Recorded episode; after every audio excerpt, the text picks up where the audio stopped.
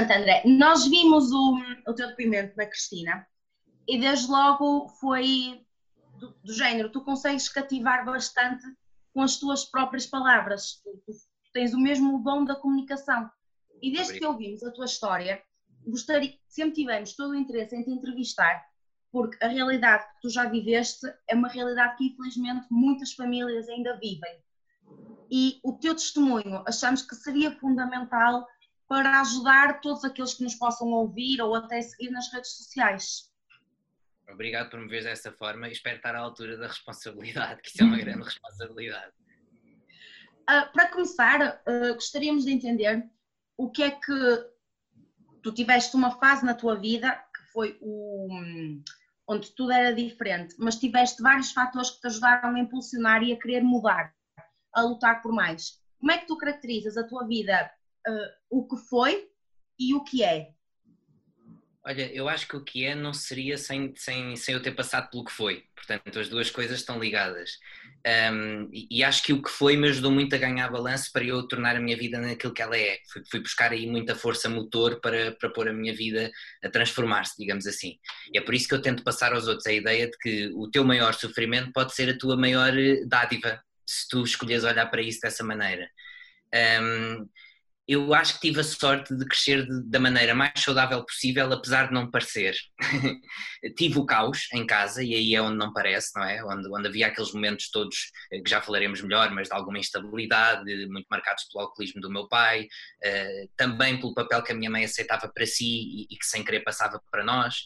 Portanto, isso de facto foi o, o tal caos que eu falava mas tive também sempre as presenças dos meus tios, o tio Jorge e a tia Guida, eh, eh, que me davam quase a rede que me permitia saltar sem medo de cair, porque eu sabia que eles iam lá estar. Portanto, eu acho que fui um abençoado dentro das dores que tive, porque tive as duas, as duas ocasiões, tive o sofrimento e o conforto para poder crescer para lá do sofrimento. Eh, mas podemos falar melhor sobre isso à medida que a conversa progredir. Uh, achas que a infância dos teus pais uh, influenciou uh, essas vivências que depois eles tiveram na tua infância também? Sim, isso foi uma coisa que eu aprendi olhando para a minha infância. Porque quando eu comecei a perceber o que é que me levava a mim a aceitar certas vivências na, na, minha própria experiência de vida, eu comecei a perceber que as minhas relações, por exemplo, aquelas em que eu me viciava, eh, eram quase um espelho da relação dos meus pais. Nunca tinham tido a parte da violência física até eu viver a relação mais tóxica, nessa relação mais tóxica eu, eu, tive uma namorada que me chegou a bater duas vezes, em duas ocasiões diferentes, portanto eu fiquei depois da primeira até que o ciclo se repetiu. E quando o ciclo se repetiu eu percebi que não havia mais nada a ver ali, aquilo já era o nosso padrão. Uh, mas portanto para te dizer que eu me apercebi que estava a repetir as vivências e de uma maneira que eu não pensava nunca repetir, que era do lugar da minha mãe.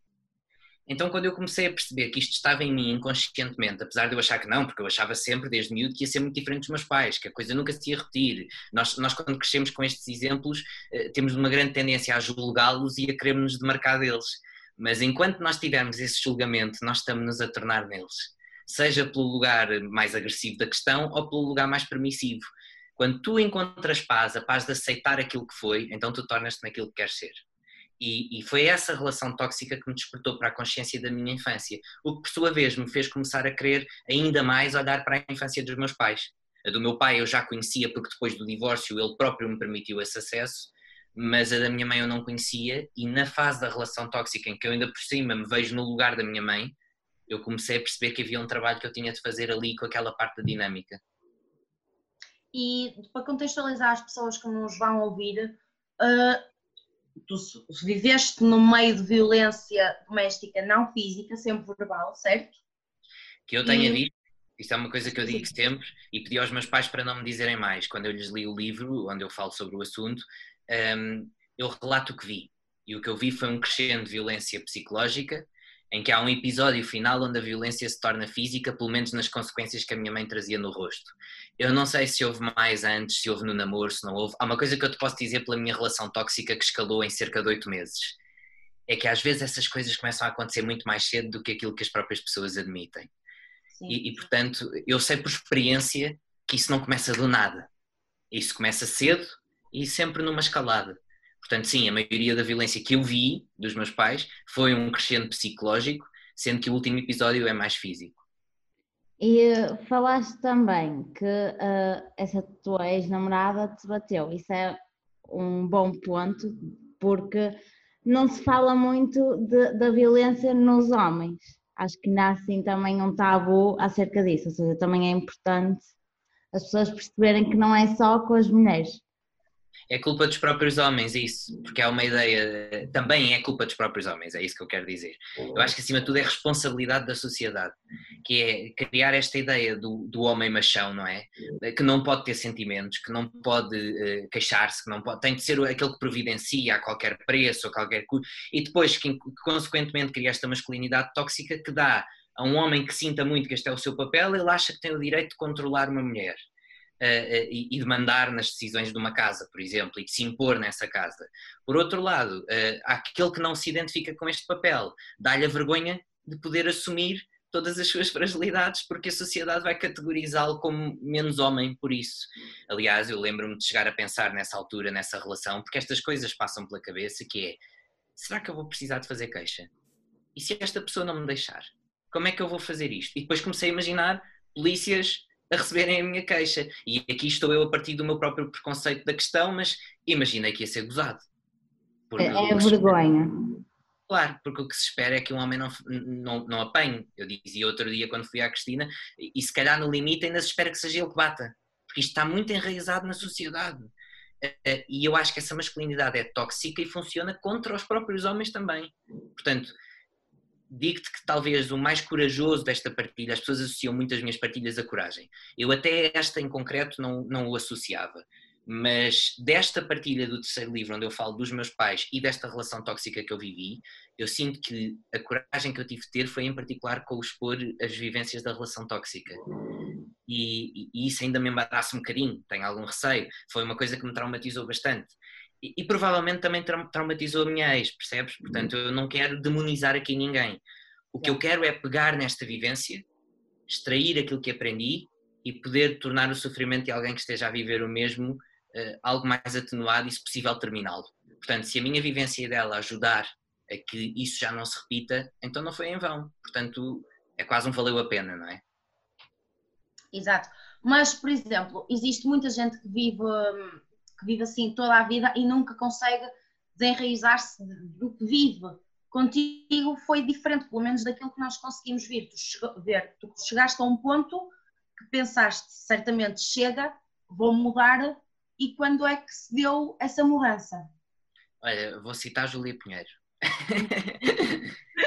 é uma primeira vez para tudo na nossa vida, vou citar Júlia Uh, não, eu nunca a conheci, mas ouvia dizer outro dia num programa, até acho que foi ao, ao Diogo Carmona, ela diz: às vezes é preciso nós sofrermos muito para nos cansarmos de sofrer. Eu não tenho a certeza se foi com ele, mas sei que foi ela que disse. E, e, é mesmo isto. Eu acho que me cansei tanto daquele sofrimento, aquela relação foi tão cansativa para mim e para ela, eu não tenho dúvidas disso, uh, que eu cheguei a um ponto onde percebi todas as micro-relações que eu já tinha tido que se identificavam minimamente com aquilo, só não tinham era escalado tanto, e percebi o que é que eu tinha feito às outras que eu não quis um, ou que eu não conseguia amar com aquela intensidade. Normalmente eram mulheres que me tratavam bem. Então eu comecei a perceber, em vez de estar sempre a culpar quem, quem eu achava que me falhava, e era o que eu fazia muito nessa relação, assumindo o meu papel de vítima, comecei a responsabilizar-me pelo poder da minha vida. E disse assim: espera aí, mas qual é o ponto em comum destas vivências todas? Elas são diferentes, mas eu sou o mesmo. Então o ponto em comum sou eu. Então o que é que eu posso transformar destas vivências? E lembro-me de ver um filme quando terminei essa relação, que é o The Perks of Being a Wallflower, com a Emma Watson, uh, As Vantagens de Ser Invisível, e, e, que diz assim: Nós aceitamos o amor como é que, que achamos merecer, nós aceitamos o amor que achamos merecer. E esta frase foi daquelas que nos atinge na alma, porque apareceu no momento certo na minha vida, onde a minha alma estava preparada para a receber. E de facto, eu aceitava o amor que achava merecer. Era aquela dinâmica. Foi aquela a tua realidade. Exatamente, porquê? Porque essa era a minha realidade desde pequeno. Era Exato. tudo o que eu conhecia. Então, inconscientemente, eu achei que na dinâmica do meu pai e da minha mãe, a minha mãe estava certa. Mesmo, mesmo não havendo feliz, eu achava que ela estava certa. E é aqui que eu hoje percebo que nem um nem outro estavam certos, porque nenhum dos dois era verdadeiramente feliz. E eu só sei isto porque estive no lugar da minha mãe. Portanto, foi isso que me libertou, foi a consciência do que me levou até aquele lugar e o facto de estar verdadeiramente farto de sofrer e de perceber que nada me obriga a sofrer, era eu que me punha ali. Depois há um problema, e isto é uma coisa que eu também aprendi com a relação. Has de reparar que há muita gente que assume este papel de vítima e que diz assim: Mas quando eu quiser, eu saio disto. Que é mais ou menos o que um drogado ou um alcoólico diz de, do seu vício. Uh, porque de facto a, a destruição e, e, a inovação que vem a seguir a ela para a compensação viciam-te na dinâmica. E tu dizes assim: quando eu quiser, eu saio, mas às vezes, quando tu quiser, já não vais a tempo de sair, porque já não tens autoestima, nem força para isso, nem pessoas à tua volta para isso. Vou beber água. e uh, acho... Agora seria uma grande contradição ser uma grande garrafona de vodka, não é? e uh, achas que o teu pai se refugiava no álcool por alguma razão? Por exemplo, por causa da do que ele passou na infância, na vida dele? Sim. Uh, sempre foi a minha interpretação desde que eu ouvi falar da sua infância eh, desde há um ano, dois, três, o meu pai já fala disso e ele próprio teve de fazer essa, essa leitura da sua infância e perceber de onde é que vinha isto. Eh, repara, eh, ele, ele de facto não gostou daquilo que o pai deve fazer. Ele diz muitas vezes isto: eu não gostei do que o vai fazer. No entanto, acabou por replicar. Porquê? Porque não tinha feito essa leitura, não tinha mergulhado nessa leitura. Tu tens duas formas de, de converter a dor ou a assumes completamente, a abraças, a sentes e permites-te ir para lá dela, ou finges que ela não está ali e segues em frente. Há pessoas que seguem em frente fingindo estar saudáveis, não é? Ainda outro dia tivemos um caso muito conhecido de um suicídio, não é? De, de uma aparente felicidade, mas que provavelmente escondia um, uma grande dor interna. Uh, há outras que não escondem a destruição, uh, mas acham que a estão a camuflar através do álcool, das drogas, de, de, às vezes de relações, de, de uma série de coisas que, que, lhes permite sentir que estão a seguir em frente, mas não, estão só a pôr um penso na ferida que continua a sangrar e que tem de ser cozida, tem de ser, tem, tens, tens de a amar, tu tens de amar a tua ferida. Não é amar ao ponto de identificar com ela, é amar ao ponto de aprender com ela, que são coisas diferentes. E portanto eu acho que o meu pai camuflou durante muito tempo as suas feridas, as suas vivências, as suas emoções, com o álcool. E repara, mesmo na relação com a minha mãe, eu hoje também te sei dizer isto, pela, pela minha relação tóxica com a minha ex, eu não tinha sempre razão em tudo. Portanto, eu também sei que a minha mãe não teve sempre razão em tudo. O que acontece é que o meu pai, como já se tinha habituado à ideia de não verbalizar as suas emoções, de não lidar com as suas feridas, de não assumir a sua verdade e aquilo, lá está, o amor que ele achava merecer, assim como a minha mãe por outro lado, ele acabava por fugir para o álcool e o álcool fazia-o explodir naquilo que ele não tinha conseguido verbalizar até explodir naquilo que ele não tinha conseguido uh, traduzir em ações assertivas do seu próprio comportamento. Então o álcool atenuava essa sensação, mas depois rebentava noutras sensações que voltavam ao ciclo inicial. Vou beber mais para lidar com o que acabei de fazer. E eh, voltando a pegar naquilo que disseste ao bocado, que eu achei super importante, quando nós temos um modelo de relação tóxica, geralmente temos tendência a segui-lo. No entanto, cada vez mais nós conhecemos mais pessoas que nas suas próprias relações, apesar de não terem um exemplo anterior de relação tóxica, continuam a suportar a, sua própria relação com o parceiro, que é na base da violência. Como é que isto é possível? Termos ainda todos entre os 20 e 30 anos nos inícios das nossas relações a suportarmos coisas que jamais deveriam ser suportáveis.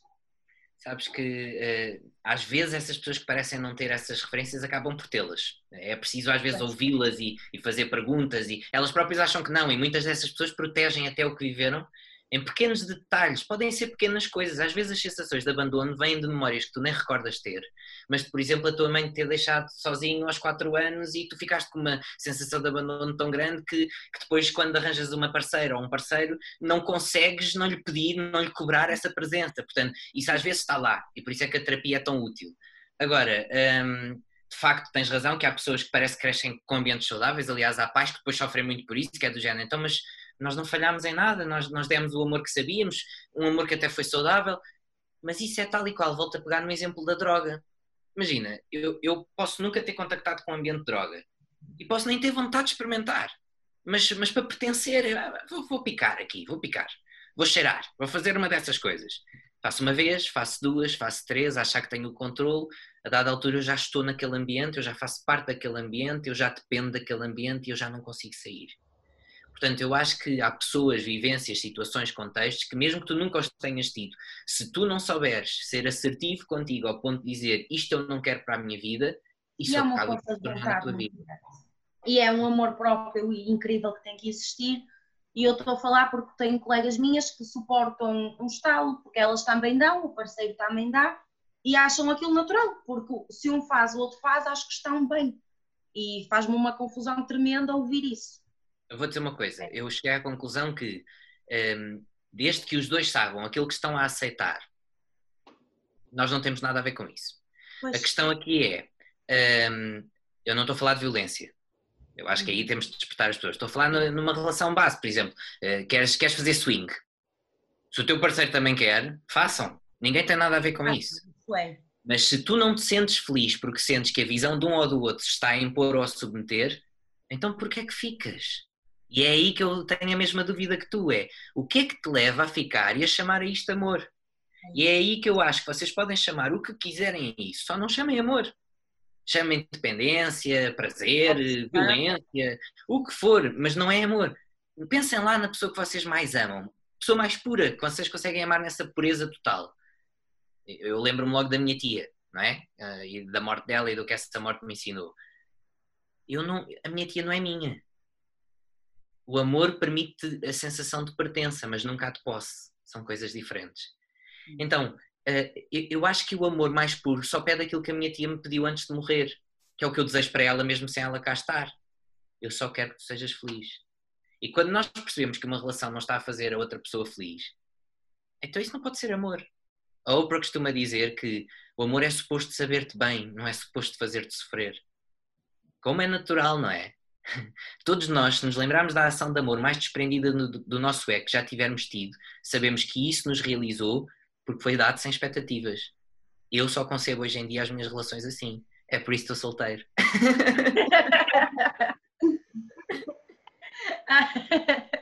Sabes porquê? Porque há muita gente, para não estar sozinha, aceita aquela companhia. É verdade. É o medo de ficar eh, a solidão.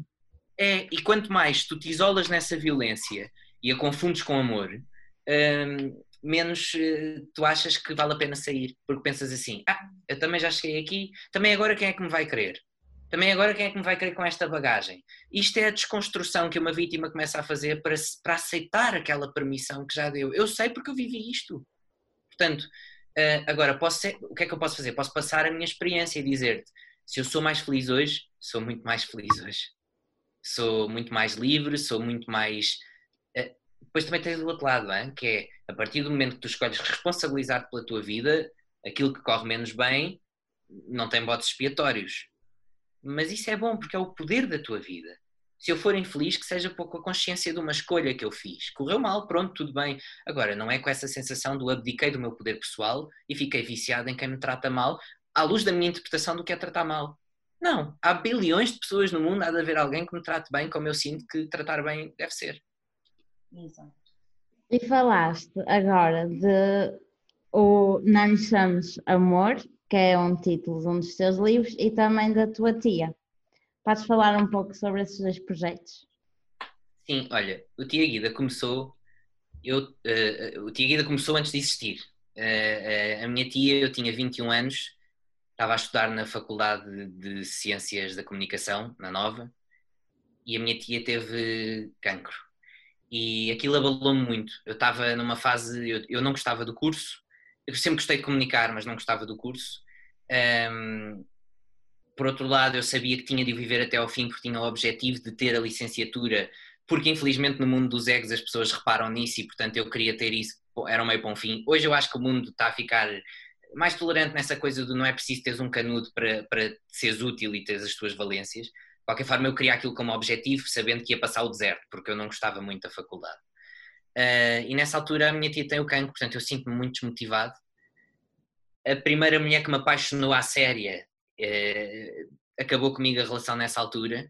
Hoje somos grandes amigos, mas, mas isso na altura para mim foi o fim do mundo. E, hum, e eu estava nessa, nessa vivência e foquei-me muito naquilo que eu queria viver, que era ao lado da minha tia.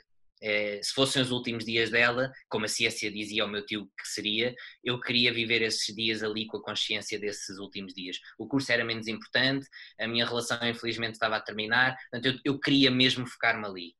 Um, e, e, e começo a ver a minha tia, a minha tia no início estava meio apática, depois reagiu, eh, consegue prolongar muito o tempo de vida que lhe deram, mas há uma altura nesse percurso todo em que ela diz, um, começou a questionar, começou a perceber que a operação que lhe prometiam nunca mais acontecia e, e começou a dizer, mas de que é que vale a pena eu conquistar mais um dia se eu vou morrer disto? E quando tu ouves estas coisas da boca de uma pessoa que tu amas, tu inventas mil argumentos para agarrar à vida e eu inventei o Tia Guida. E eu disse, vale a pena porque eu vou escrever sobre a tua vivência. E cada vida que tu tocares com o teu exemplo de amor eh, vai, vai provar que valeu a pena. E eu queria lançar o livro com a minha tia ao meu lado, mas já não, não foi possível, porque preferi sempre viver as coisas com ela uh, em detrimento do livro. O livro podia ficar para depois. E foi o que aconteceu.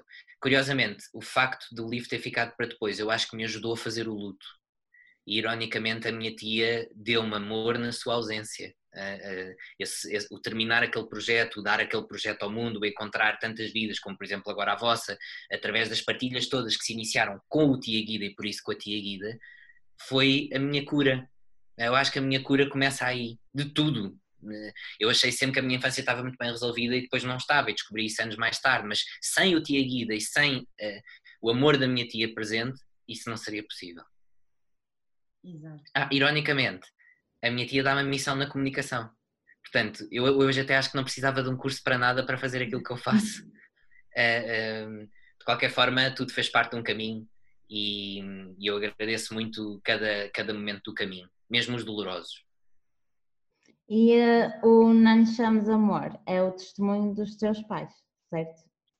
É, é, é, é aquilo está dividido em três partes.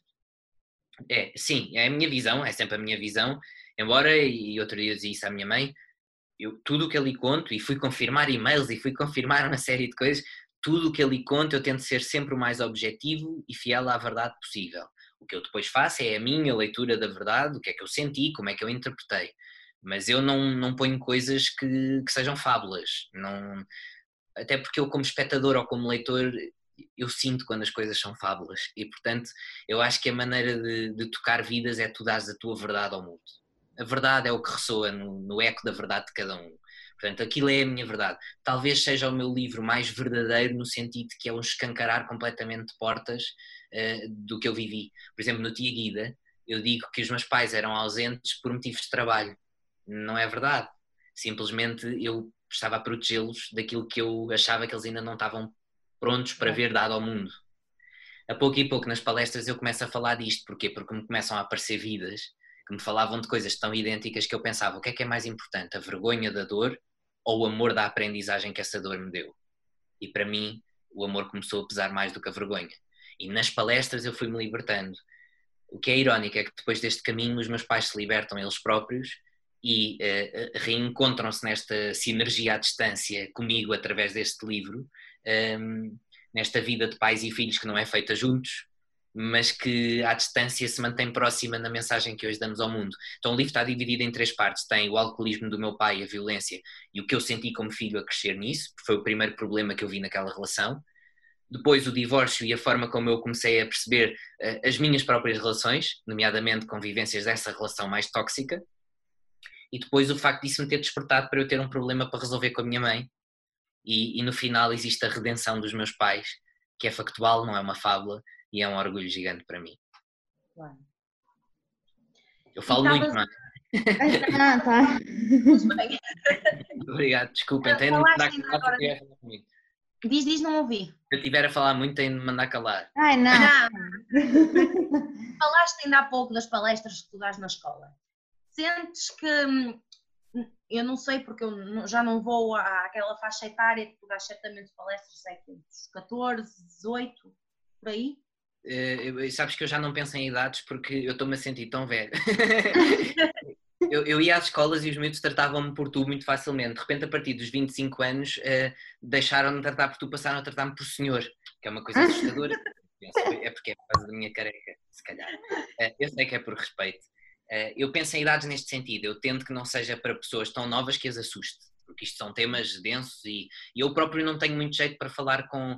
É, é engraçado, eu adoro bebés, mas depois há ali uma, uma, faixa etária onde eu sinto sempre que não consigo, das duas, uma, ou sou muito infantil e, e deixo aquela idade, ou não consigo ter uma conversa que me pareça natural com, com uma criança, porque acho sempre que estou a ser demasiado adulto. Se calhar porque eu sempre fui assim, pronto, não, não, e, e se calhar ser pai vai-me mudar, ou não, o meu filho vai ou a minha filha vão-me achar uns chatos, não é? Mas pronto, um chato.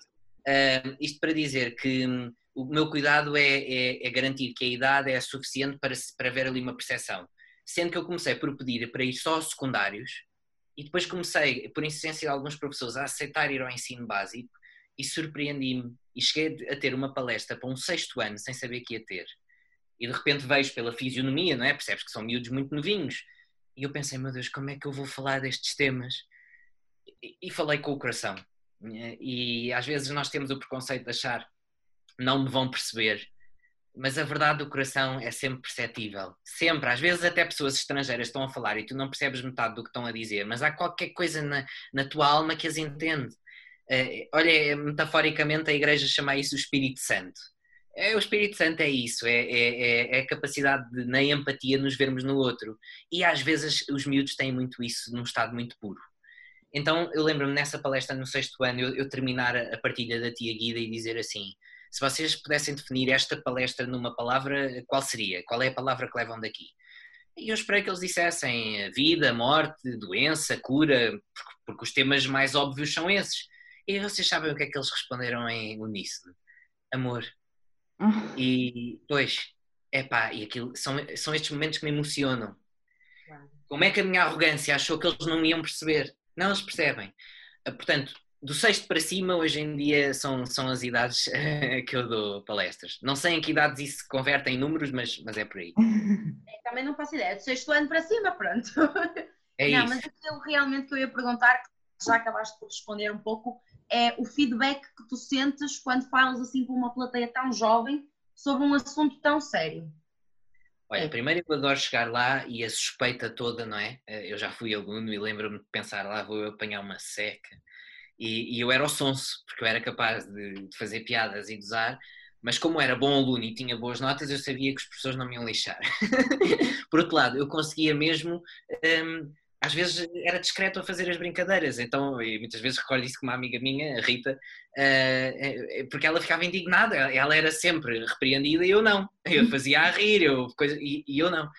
Então, eu sei como iria para aquela palestra se não conhecesse o tema, se não soubesse quem era a pessoa, e portanto dá-me um certo gozo quando depois, a pouco e pouco, na honestidade da partilha, eu começo a ver essas, esses egos, não é? A desmontarem-se. E, e, e, é tão bom tu chegares à verdade de cada um e o feedback ocorre logo. Para mim, o feedback mais importante não é dizerem que adoram aquilo, é viver aquele momento em presença total. É de repente teres um miúdo que conta que é transexual. É de repente teres uma miúda que assume que é homossexual. É de repente teres outra que diz que o pai matou a mãe e que a seguir se matou à sua frente. É tu teres outro que te diz, isto são tudo casos reais que eu estou a recordar são pessoas que eu nunca me vou esquecer. É teres outro que diz o pai matou a mãe e a amante porque as duas iam conversar naquele dia porque uma descobriu da outra e o homem cometeu aquele crime. E de repente tu tens, de norte a sul do país, uma teia de vivências e de partilhas humanas que vai muito para lá das vivências da perda e do cancro, mas que também uh, as compõem, um, vão, são vivências de amor, de muita dor que convidam a falar de amor, a perceber o amor, a trazer amor para essa dor. E eu poder ser um veículo para, numa idade tão importante, criar um momento de partilha uh, onde as pessoas não se sintam julgadas e por isso possam sentir-se curadas no alívio de dar a sua história aos outros sem vergonha, é uma honra. E tenho muitas saudades de dar palestras nas escolas e espero que o governo não acabe com as coisas presenciais uh, e muito menos com as bibliotecas das escolas, que são um espaço muito importante e que trouxe este, esta possibilidade de, de, de, gerar momentos destes numa escola. É isso. Falo e, muito. Eu, eu, eu... Tens dois irmãos, certo? Tenho sim. Como é que eles viveram também este problema, entre aspas? Ou como Cada é que vive... lidavas com eles também? Ah, eu, eu, assumia muito o papel de pai e depois do divórcio até um papel de mãe, porque a minha mãe teve dois empregos, portanto eu acabava por ser pai e mãe dos meus irmãos. com toda a imaturidade que eu tinha, já com alguma maturidade que me acompanhava sempre, mas hoje eu olho para coisas e penso assim, eu hoje faria melhor, mas fiz o que sabia por eles, era eu que os ia uh, pôr na escola, ia buscar à escola depois do autocarro outra vez, era eu que lhes fazia o jantar, era eu que arrumava a louça, e, mas isso criou uma ligação muito especial entre nós os três. Primeiro a ligação da própria vivência, porque nós sabemos a verdade do que vivemos, nós somos a prova da verdade uns dos outros. Sabes que às vezes os adultos, durante uma fase em que não assumem o que fizeram, criam as suas versões paralelas para lidar melhor com aquilo que fizeram. É, é por isso que eu depois olho, por exemplo, para a minha mãe e para as minhas tias e sei que a minha avó não era a melhor mãe do mundo, eh, foi a mãe que sabia ser, eu não estou a condenar, mas sei que ela de facto falhou porque as três, que nem sequer se dão todas umas com as outras, mas têm a mesma versão das coisas. Portanto, é que inventaram as três? Não, há ali um padrão. Mas para a minha avó isso não era verdade, percebes? Bom, depois também sei que eu, como filho, eu tinha a minha verdade e os meus irmãos também, e depois às vezes isso para os meus pais, particularmente para a minha mãe, durante uns tempos não era bem assim.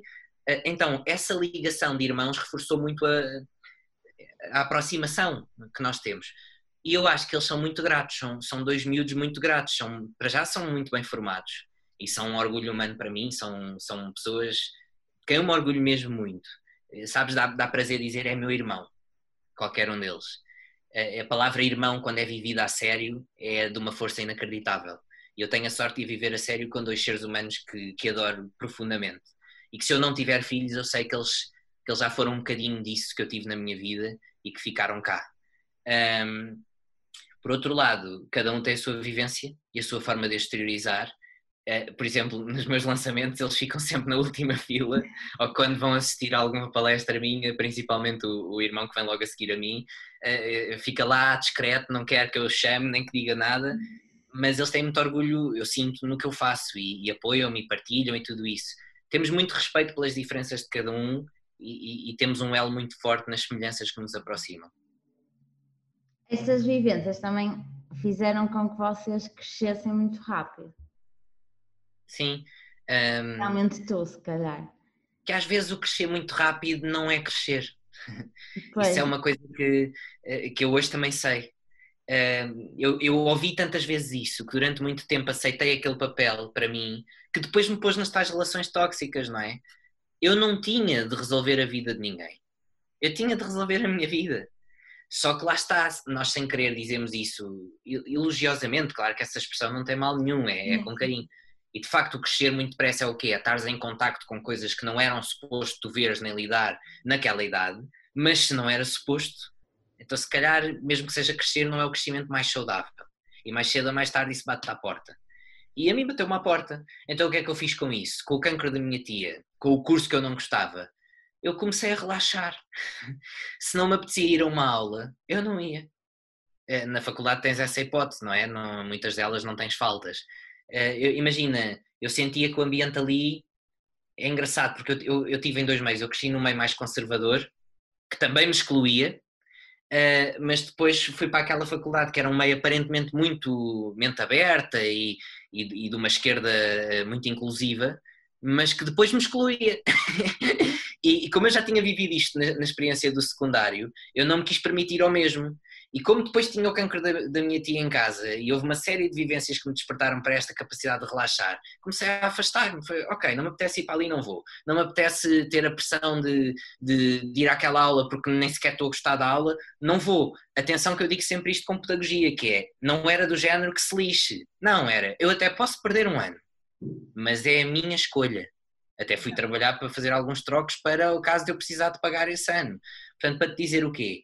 Eh, comecei a relaxar aproveitando a dor enorme do cancro da minha tia. Tu tens noção que eu, eh, para perceberem isto vocês, eu, eu aos 21 anos eu ganho uma noção evidente da finitude da vida. Se eu viver o mesmo que a minha tia hoje, que tenho 29 anos, eu já passei metade da minha vida. Se eu tiver a mesma idade da minha tia, no dia em que me apareça um câncer e que me mate, eu já passei metade da minha vida neste exato momento em que eu estou a falar convosco. Se eu tiver a mesma idade que a tia Guida. Então eu vou desperdiçar a minha vida a ser infeliz? A agradar? A... Não. Eu acho que nós somos muito mais agradáveis quando nos agradamos a nós próprios. Portanto, acho que aprendi, sim, cresci depressa, mas, mas aproveitei a dor e as vivências para relaxar e para, quando preciso, levar o meu tempo e respeitar o meu ritmo.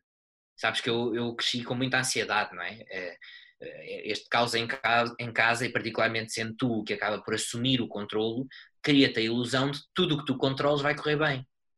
Mas não é assim, não é 100% verdade, particularmente as outras pessoas. Às vezes, quanto mais controlas as outras pessoas, menos bem corre. Portanto, eu comecei a querer controlar mais a mim. E o que é que o André de hoje em dia diria ao André do passado? Prepara-te que vais ficar sem cabelo. Essa era logo a primeira, que eu tinha tanto e hoje tenho tão pouco. É. mas diria, mas olha, o que a vida te vai tirar em cabelo, vai-te dar em amor, vai-te dar em sabedoria, vai-te dar em vontade de aprender e, e vai-te dar em, em tranquilidade. Assim como eu hoje tenho a certeza que daqui a 10 anos estaria a repetir mais ou menos estas frases, a parte do cabelo já não vale a pena, uh, mas uh, porque a partir do momento que tu percebes a tal metáfora da vida ser uma escola e te predispões a aprender, tudo é válido para essa aprendizagem, até ou principalmente as coisas que mais te magoam. Portanto, eu já olho para a vida como um aluno curioso que espera a próxima lição. Qual é a próxima lição? Qual é a próxima matéria? O que eu depois faço, escolho fazer com isso é partilhar com todos, porque é a minha forma de viver esta escola, não tem de ser a forma de todos, mas tento, quem sinta isso da mesma forma, uh, tento ser veículo para essas mensagens. Portanto, eu diria, acima de tudo, tem calma, vais-te sentir muito mais seguro da tua missão daqui a X tempo, uh, continua o teu caminho, porque o caminho faz como diz a sabedoria popular, caminhando, e tu precisas é de continuar. E uh, tens alguma mensagem que queiras deixar a quem esteja a passar por isto? A primeira e mais importante é de que nunca estão sós. Nunca. Isso é uma ilusão do sofrimento. O sofrimento envergonha-nos tanto que nós pensamos eu não vou dizer isto a alguém porque ainda vão, vão achar ridículo, ou porque não vão perceber, ou, ou porque na verdade isto perante o sofrimento dos outros não é sofrimento nenhum, mas afinal o que é isso? Quer dizer, o sofrimento é sempre vivido à nossa medida, de acordo com a nossa realidade, com o nosso lugar no mundo. E às vezes partilhá-lo é o que nos permite verdadeiramente relativizá-lo. É, é que enquanto tu fazes a desconstrução sozinho, tu adensas o sofrimento. Mas se tu partilhares e ouvires alguém relativizar esse sofrimento, nem que seja partilhando um sofrimento que considere idêntico, então tu já te sentes acompanhado na tua experiência e já te sentes menos pesado na vergonha do que, do que essa experiência uh, te deu a viver e naquela solidão que não tem de ser real, mas que tu aceitaste como tal. Há mais pessoas no teu lugar. Há muito mais pessoas no teu lugar e isso eu posso garantir-te que as palestras me ensinaram. De norte a sul do país, e olha que culturalmente o país é diferente de norte a sul, mas há uma teia humana, como eu dizia há pouco, de, de coisas comuns. Há uma coisa que eu me recordo do meu curso que me ensinaram numa cadeira qualquer, cujo nome eu não me lembro, era teórica, como sempre, uh, que dizia que comunicar deriva de uma expressão grega que significa pôr em comum. Nem que seja uma diferença. E é isso que eu tento fazer com a minha missão de vida. E portanto o que eu diria a, qualquer pessoa que esteja nesse lugar é, é que ponha em comum essas emoções que está a sentir. E, e não tenha medo da diferença, isso só acrescenta. Acrescenta a quem ouve e acrescenta a si próprio pela consciência do seu valor único. A sua história é única. Repara, mesmo uma história mais parecida tem, tem a individualidade da perspectiva. E nós podemos aprender com as histórias todas. Portanto, eu diria para partilharem, para comunicarem. Comunicar foi sempre o que me salvou. Portanto, eu recomendo aquilo que para mim me fez bem não é a única forma. E, e, e, comunicar permite muitas formas. Não tem de ser dar palestras, a escrever livros, há muitas maneiras de o fazer. Agora, eu posso garantir que terás sempre de encontrar a tua forma de comunicar a tua dor para a poderes converter em amor. Não tenho dúvidas disso. Muito bem. yeah. Olha, por acaso correu muito bem e estávamos aqui as duas a falar quando isto foi abaixo estávamos a falar, a dizer que é interessante, que parece que te conhecemos já há muito tempo. Vou dizer uma coisa. É a melhor coisa que me podem dizer quando eu vou ao Porto é você é daqui? E eu, não. E, e, eles, ah, mas é tão simpático. E eu penso lá. É mesmo, é, é, é simplicidade, é, parece que já E é isso que eu adoro no Era o que eu te ia dizer. Eu, há bocado abriram a porta aí de tua casa, não é? E eu senti, e tu tens esse sotaque vincado, portanto achei muita graça, porque eu uso a metáfora de dizer que o Porto é a chave na porta, do lado de fora. Ou seja, vocês estão sempre disponíveis para entrar e para deixar entrar qualquer pessoa. Uh, e, olha, confesso, a minha avó morreu em fevereiro e, e toda, toda a situação foi, foi muito forte, marcou-me muito. E, e, eu fui, a primeira vez que pude sair daqui para descansar a cabeça, fui para o Porto. Uh, descobri um apartamento na Rua de Santa Catarina que é maravilhoso. Aquilo é um modelo de casa que eu quero ter para quando viver sozinho. E então fui para lá e mal cheguei e a senhora me recebe com aquela rasgada simpatia do Norte, com aquele sotaque. Eu disse-lhe, eu quase que chorei. Eu disse: É pá, eu estava a precisar de, de vir ao Porto, a sério. E ela: eh, então, sei, é que vocês não têm noção do, do, carinho que transmitem. Curiosamente, já ouvi perspectivas diferentes do próprio Porto. Já ouvi pessoas dizer que, olha, que não é bem assim, né? mas nós, eu acho que nós sentimos isso. Não é por mal, é, é muito cultural. Aqui em Lisboa há mais a tendência do receber o estrangeiro. Mas entre nós não nos tratamos assim tão bem. Também não é que tratemos mal, há é, há, há é mais indiferença. Mais carinhosa. E no Porto não. O primeiro convite que eu tive para ir a uma escola eu não sei se foi o primeiro ou foi o segundo, sei que foi dos dois primeiros. Eh, eu tive dois, um em Abrantes, de um, de um estudante, o João, e outro nos Carvalhos, do Raul. Ambos meus amigos hoje em dia. E o Raul diz-me assim: Podes ficar à minha casa? E eu, eu fui dos. Eu vou ficar em casa deste. Eu não o conheço de lado nenhum. Hoje adoro o Raul e percebo inteiramente porque é que o Raul fez aquele convite. E hoje, sempre que, particularmente a Norte, eh, fazem essas sugestões, já sei que vem dali uma coisa extraordinária. Portanto, para te dizer que essa familiaridade que tu sentes comigo, eu sinto-a muito uh, com as pessoas do Norte e, e, sinto muito isso sempre que vou ao Norte. Tento não ter os preconceitos, percebes? Porque, porque levar preconceitos para conhecer pessoas estraga relações. Claro. Mas, se fizermos aqui um estudo estatístico, eu acho que a simpatia nortenha, particularmente nas zonas do Porto, uh, é, é muito vincada. É. Olha, obrigada, André. Gostamos muito obrigada. Obrigado, eu. Eu também gostei tá muito. E... Agora, vai sair é na próxima quarta, 2 ou 8. Está bem, está bem. Levem o vosso tá tempo. Tudo o que acharem que eu não disse bem, cortem. Ótimo, perfeito. Olha, boa sorte para o vosso projeto, corra tudo bem. Obrigada. Obrigada e boa sorte para ti também. Beijinhos, tchau. Tchau, beijinho.